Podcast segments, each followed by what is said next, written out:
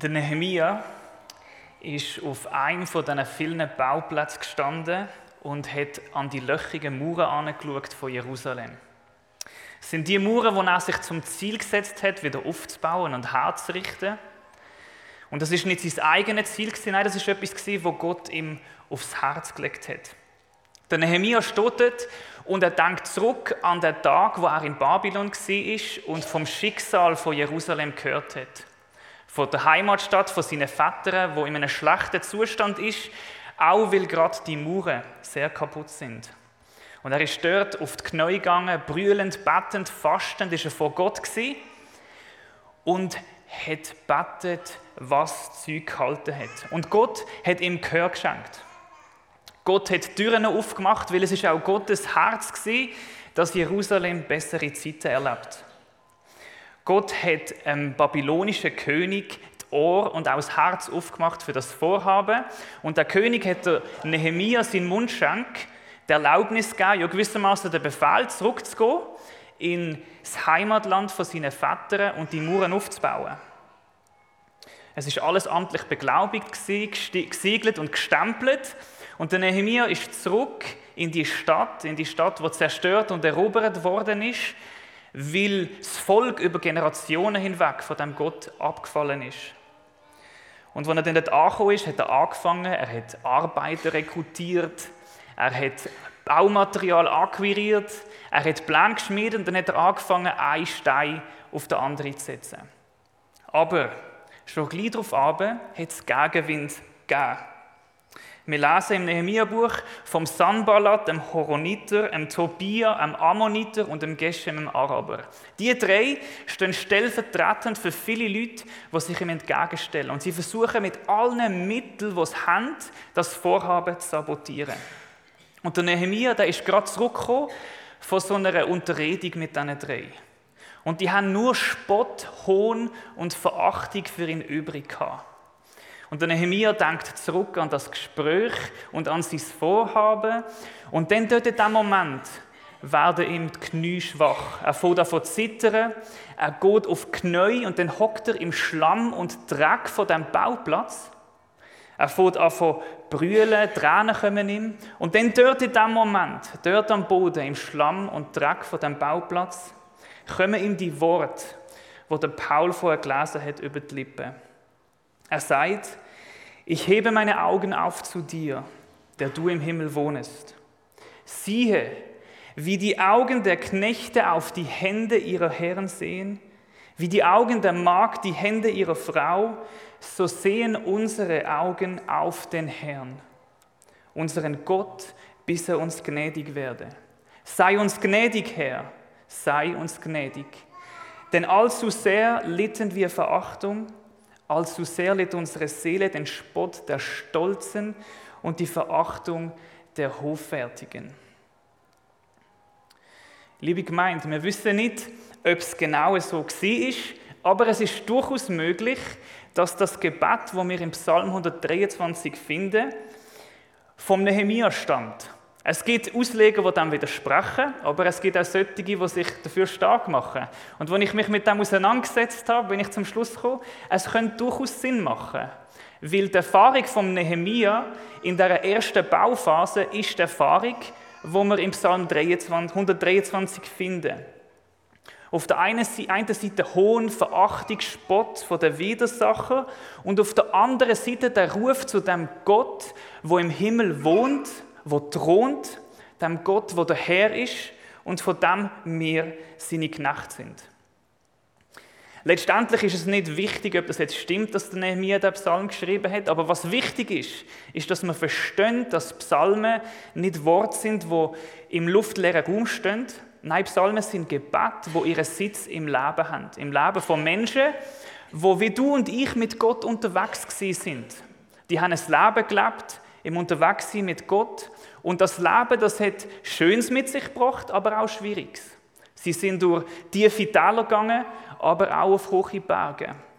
Und dort auf dieser Lebensreise sind sie immer und wieder zu Einkehr gekommen, sind still geworden vor Gott und haben Zwiegespräche, Gebet mit dem Gott geführt. Und weil das so ist, weil die Psalmen Gebet sind, wo von Menschen stammen, ihren Sitz im Leben haben, haben die eine unglaubliche Kraft und sind ein unglaublicher Schatz für uns. Das haben wir wahrscheinlich schon gemerkt in den letzten Wochen, wo über andere Psalmen predigt worden sind. Man kann mit diesen Psalmen etwas anfangen. Und zuallererst kann man natürlich von diesen Psalmen lernen. Wir sehen, wie Leute mit Gott gelebt haben, wie sie Gott angesprochen haben, wie sie Gott gesehen haben. Und auch, wir sehen auch, wie Gott sich präsentiert. Wir finden biblische Wahrheiten da drin. Und zweitens können wir uns die Psalmen zu eigen machen. Wir können die Psalmen beten. Gerade dort, wo uns vielleicht Worte fehlen, wo wir auf, einer, auf der Reise außer Atem sind, können wir Psalmen brauchen und uns mit diesen Worten, die da geschrieben sind, an Gott wenden. Und so wollen wir auch heute Morgen genau das machen. Wir wollen die zwei Sachen machen. Wir wollen einerseits den Psalm unter die Lupe nehmen und Vers für Vers durchgehen und schauen, was für Wahrheiten wir da drin finden. Und als zweites wollen wir auch dann später im Gottesdienst den Psalm nehmen und dann gemeinsam beten und uns die Worte zu eigen machen. Doch jetzt zum Ersten. Wir gehen Vers für Vers durch den Psalm durch. Psalm 123. Ich hebe meine Augen auf zu dir, der du im Himmel wohnst. Vers 1. Wir Menschen, wir haben Augen, das wissen wir ja alle. Und viele von uns sehen gut, andere sehen weniger gut. Ich bin einer von denen, der ohne Brille nicht so viel sieht. Aber wir sehen Sachen. Und in der Regel schauen wir Menschen auf Sachen, die uns vor Augen sind. Wir können ja nicht kilometerweit sehen. Wir sehen, was uns vor Augen ist, unsere Umgebung, Natur, Mitmenschen, Objekt. Aber wir Menschen, wir haben im übertragenen Sinn auch geistliche und seelische Augen. Und weil wir Menschen sind und gern das anschauen, was uns vor Augen ist, schauen wir natürlicherweise mit unseren seelischen Augen auch auf das, was uns vor, Augen ist, gerade vorne dran ist. Das sind vielleicht unsere Emotionen, unsere Gedanken, aber auch Probleme, Sorgen, Zweifel, Fragen, die wir haben. Sachen, die irgendwie gerade griffbar sind, die noch sind. Und der Nehemia oder wer auch immer der Psalm jetzt geschrieben hat, der sagt jetzt so: Ich hebe meine Augen auf zu dir, der du im Himmel wohnst. Und natürlich, vielleicht hat der Nehemia, wo er dort am Boden gesessen ist, wirklich in den Himmel aufgeschaut, mit seinen richtigen Augen, aber es ist auch ein Ausdruck von dem, was in seinem Herz passiert. Er schaut weg von diesen Problemen, die er hat von diesen Verspotten, von diesen Widersachen, weg vom Sanballat, vom Geshem und dem anderen, wie er auch immer heißt. Er schaut weg von denen und schaut auf den Gott, wo im Himmel wohnt. Und der Blickwechsel, da ist etwas, wo unglaublich heilsam ist. Wenn wir nur auf das schauen, was uns vor Augen ist, dass wir nicht stolpern, dann laufen wir langsam. Aber wenn wir unseren Blick aufgerichtet haben, dann können wir schneller laufen. Und der Nehemiah, der schaut jetzt ganz weit auf. Und wie ermutigend ist es doch, dass wir zu Gott weit rauf schauen müssen. Wir können eigentlich gar nicht weiter rauf schauen als zu Gott.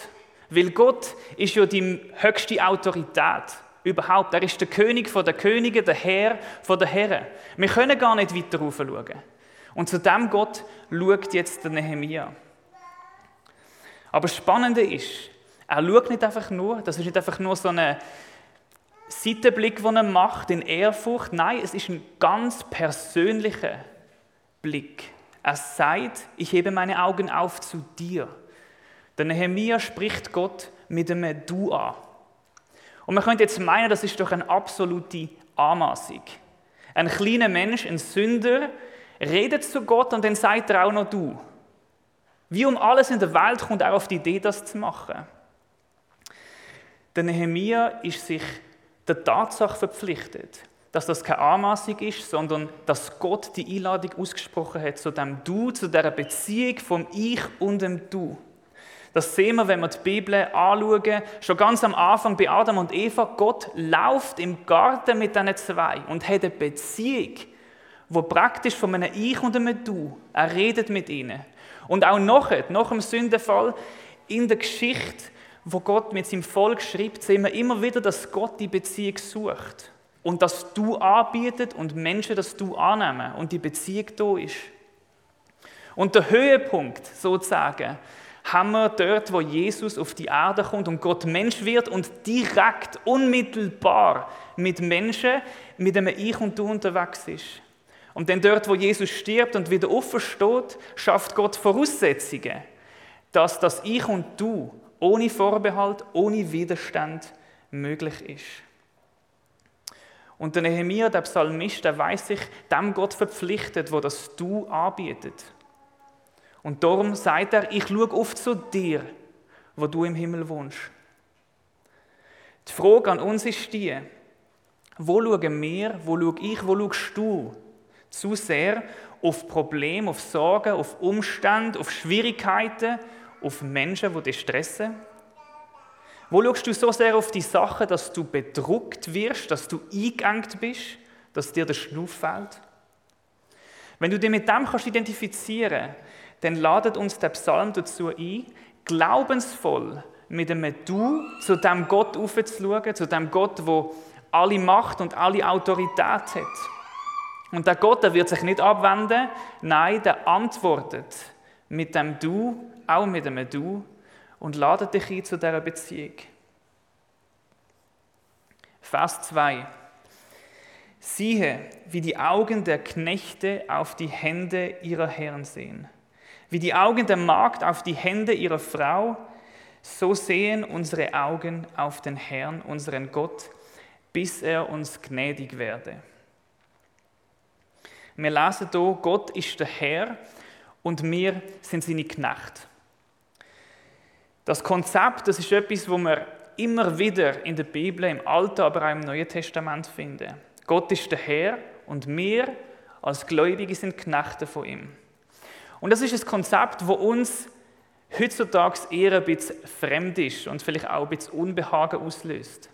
Und das ist eigentlich hochtragisch, weil das Konzept ist unglaublich entlastend für uns. Weil das Gott der Herr ist und wir seine Knechte, das zeigt ganz deutlich auf, wie die Aufgabenverteilung und die Rollenverteilung in dieser Beziehung ist. Natürlich, ein Knecht der ist seinem Herr gegenüber verantwortlich. Der hat Verpflichtungen, Aufgaben, die er muss erfüllen muss. Und Gott hat ganz klare Erwartungen an uns Menschen. Wenn wir die Bibel lesen, sehen wir das. Wir sehen die zehn Gebote, wir sehen auch die Bergpredigt, wir haben Sachen wie den Missionsbefehl. Es ist ganz klar, was Gott von uns will, was wir zu machen und auch zu lassen haben. Aber eine gute Herr- und Knechtbeziehung ist nicht nur definiert durch das, was der Knecht muss machen und lassen. Es ist auch durch das definiert, was der Herr macht. Und ein guter Herr ist sich seinen Knechten auch verpflichtet. Er ist auch denen gegenüber verantwortlich. Er übernimmt Verantwortung für sie. Er sorgt für sie, er sorgt sich um sie. In biblischen Zeiten, ein guter Herr hat geschaut, dass seine Knechte gut geht, dass sie gesund sind, dass sie zu essen haben, dass sie das Material haben, um die Arbeiten auszuführen, dass sie ein Dach über dem Kopf haben. Weil der Herr hat ja gewusst, wenn es meinem Knecht nicht gut geht, dann führt er die Arbeit nicht gut aus. Es kommt ihm letztendlich zu gut, wenn er ein guter Herr ist. Und wenn wir eins wissen aus der Bibel, ist, dass Gott der Beste von allen Herren überhaupt ist. Es gibt niemanden Besseres als er. Er ist der beste Herr überhaupt. Er ist zuallererst ein Herr, der gibt und nicht einfach nur ein Herr, der fordert. Er gibt uns so viel. Eine neue Heimat, eine neue Familie, Vergebung, Frieden, Annahme und all das, obwohl wir es gar nicht verdient hätten. Und dem Konzept vom guten Herr und von den Gläubigen als seinen Knecht weiß ich, der Nehemiah, verpflichtet. Und so appelliert er an das Konzept und sagt, Herr, du bist Herr, ich schaue auf dich, ich schaue auf deine Hand. Und wir können uns vorstellen, wenn wir jetzt im Nehemiah seine Situation nehmen, wenn er dort so in dem Schlamm inne sitzt, dann hätte er vielleicht gedacht, ja gut, ich mache, was ich soll, ich bin jetzt hier hingekommen, ich fange an zu bauen und wo ist jetzt der gute Herr? Wo ist jetzt deine Hand? Wenn bewegst du dich? Wenn machst du etwas? Und der Nehemiah ist da ganz klar und deutlich mit Gott. Ich schaue auf dich, weil du der Herr bist. Und das darf uns auch zum Vorbild sein. In unserem Leben gibt es Situationen, wo wir vielleicht nicht gerade sehen, dass Gott der gute Herr ist. Wo es vielleicht scheint, dass er abwesend ist, dass unsere, unsere Umstände reden vielleicht einen anderen Spruch. Aber genau dort, in dem Moment, wo wir zweifeln, wo wir uns fragen, ja, Herr, wo bist du denn? Ich warte doch darauf, dass deine Hand sich bewegt. Genau dort ladet uns der Psalm dazu ein, unseren Blick im Vertrauen auf den Gott zu richten, auf den Herr zu richten und zu sagen, ich bin da und du bist dort. Herr, beweg deine Hand. Ich warte darauf, dass du gnädig bist. Ich bin dein Knecht. Ich komme meinen Verpflichtungen nach, aber Herr, jetzt möchte ich auch, dass du eingriffst und dich als guter Herr erweisest.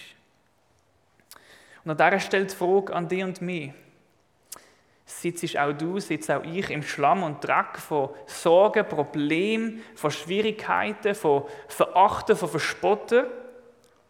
Fühlst du dich auch manchmal als der treue Knecht, wo die Güte von Gott in Frage stellt?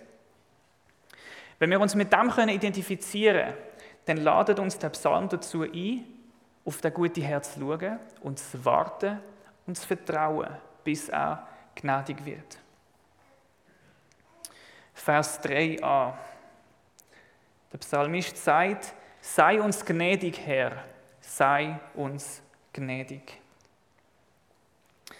Der Psalmist ruft hier Gott an und er bittet um seine Gnade. Er wünscht sich das Eingreifen von Gott. Und die Worte und auch gerade ihre Wiederholung, die drücken eine starke Sehnsucht aus, eine dringende Bedürftigkeit. In der neuen Genfer Übersetzung ist der Psalm sogar überschrieben mit Sehnsucht nach Gottes Eingreifen. Wenn wir an Nehemiah zurückdenken, kann ich mir gut vorstellen, dass er vielleicht auch laut war bei dem Ausruf, dass nicht einfach gesagt hat, sei uns gnädig, sondern dass wirklich rausgeschrauen hat, ich mache das jetzt nicht, sonst haut es euch von den Sitz. Vielleicht hat er dort geschluchzt, vielleicht war er verzweifelt gewesen, Vielleicht hat er wirklich geschrauen unter Tränen und verzweifelnden Schmerzen. Und auch das darf uns ein Vorbild sein. Wir müssen uns mit unseren Emotionen und Gefühlen nicht vor Gott verstecken. Er ist der Letzte, der Angst hat vor Emotionen. Er kennt uns, er kennt unser Herz und so dürfen wir auch zu Gott kommen, so wie wir sind und auch ausdrücken, wie wir uns fühlen. Gerade im Zweifel, gerade in Not. Wir dürfen schreien, wir dürfen brillen wir dürfen flehen.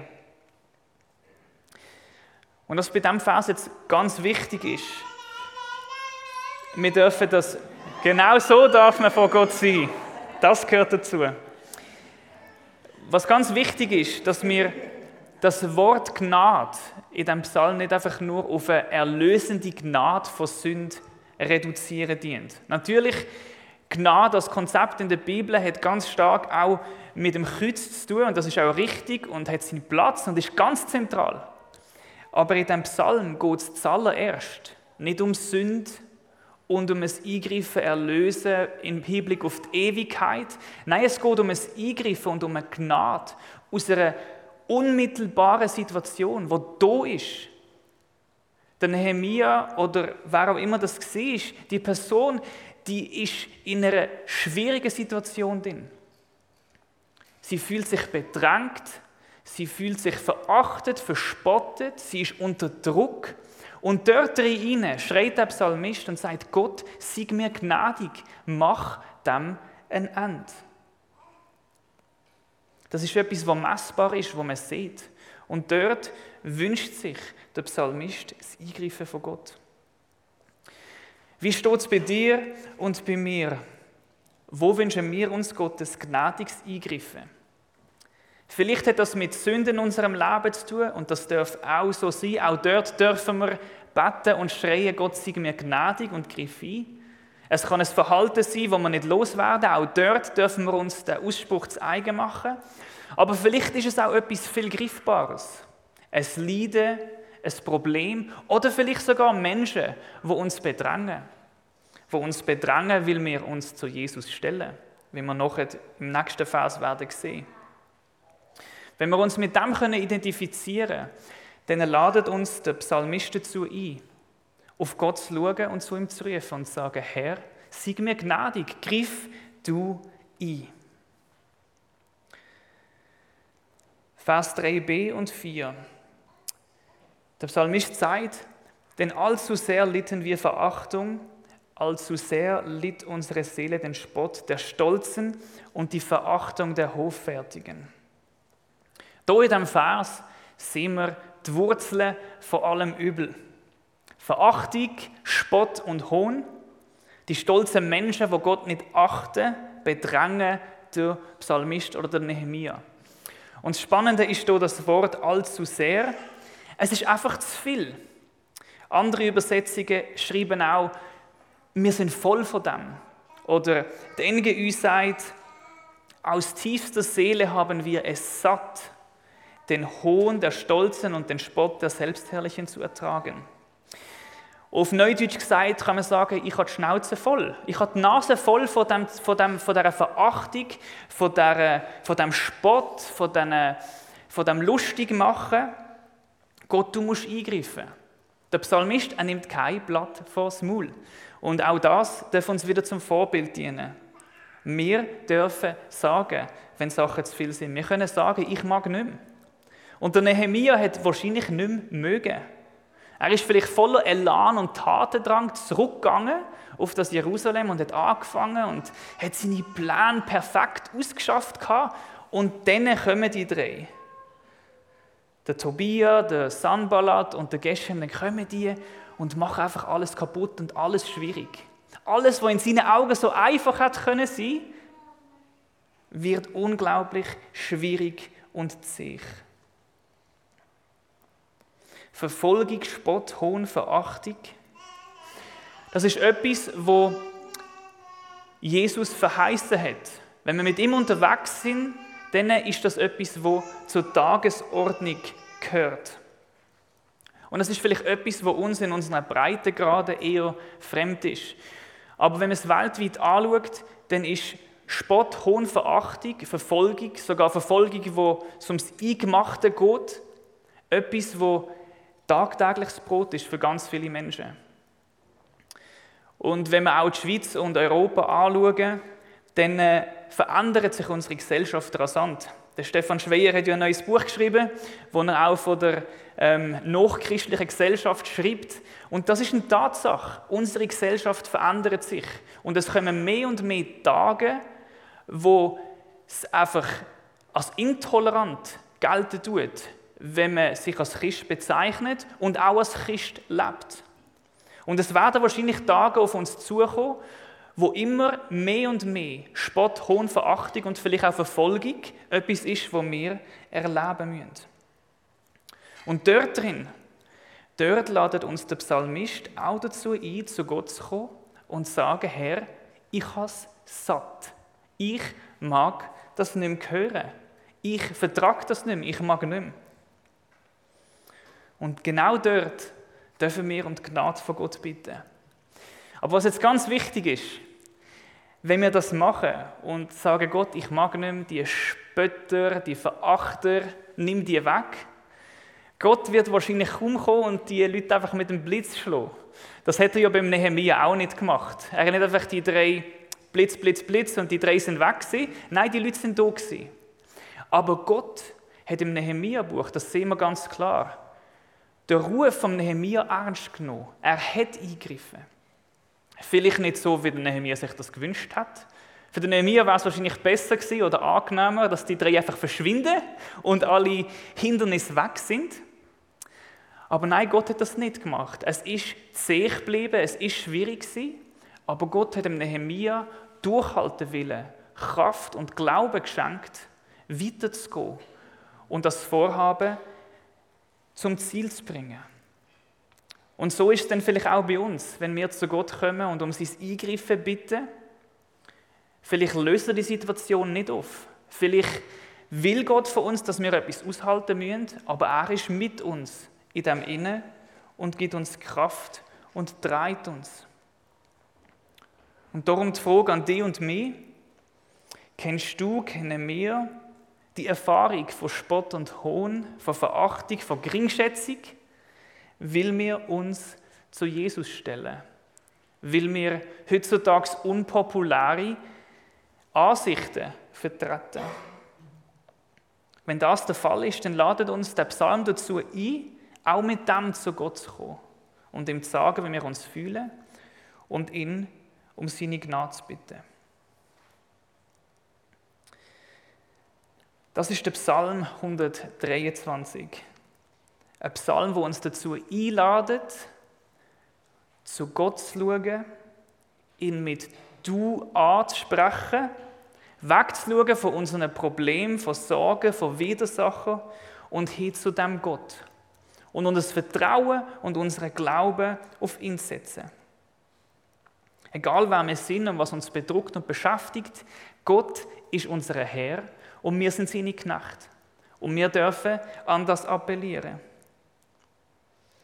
Und gerade dort, wo wir Spott, Hohn und Verachtung erleben müssen, auch dort dürfen wir zu Gott kommen und unsere Hände aufmachen und sagen, Herr, ich mag nicht mehr. Sieg du uns gnädig. Es ist unglaublich passend, finde ich, dass wir heute auch das Obigmal feiern. Das Obigmal als ein Ort, wo wir uns ganz praktisch und konkret auf Gott können ausrichten und weg von uns auf ihn schauen können. Ein Ort, wo wir die Gnade von Gott können erfahren und unsere Hände können aufmachen und er sich erfüllen. Ich werde jetzt zum Abschluss von dieser Predigt beten. Dann werden wir einen Moment still und dann werde ich das Obigmal einsetzen. Und nachher haben wir dann eine Zeit vom, vom Lobpreis und vom Obigmal. Und als Abschluss von dieser Obigmalszeit werden wir dann gemeinsam den Psalm 123 beten und uns die Worte zu eigen machen.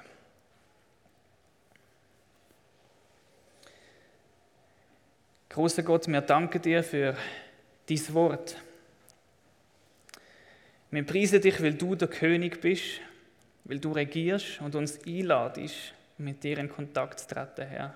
Herr, wir stehen hier als kleine Menschen mit unseren Problemen, vielleicht auch mit Menschen in unserem Leben, die schwierig sind, die uns zu schaffen zu machen. Herr, wir kommen vor dir und wir rufen dich an, Herr, sei uns gnädig und füll unsere leere Hand mit dem, was wir brauchen, um mit dir unseren Weg zu gehen. Amen.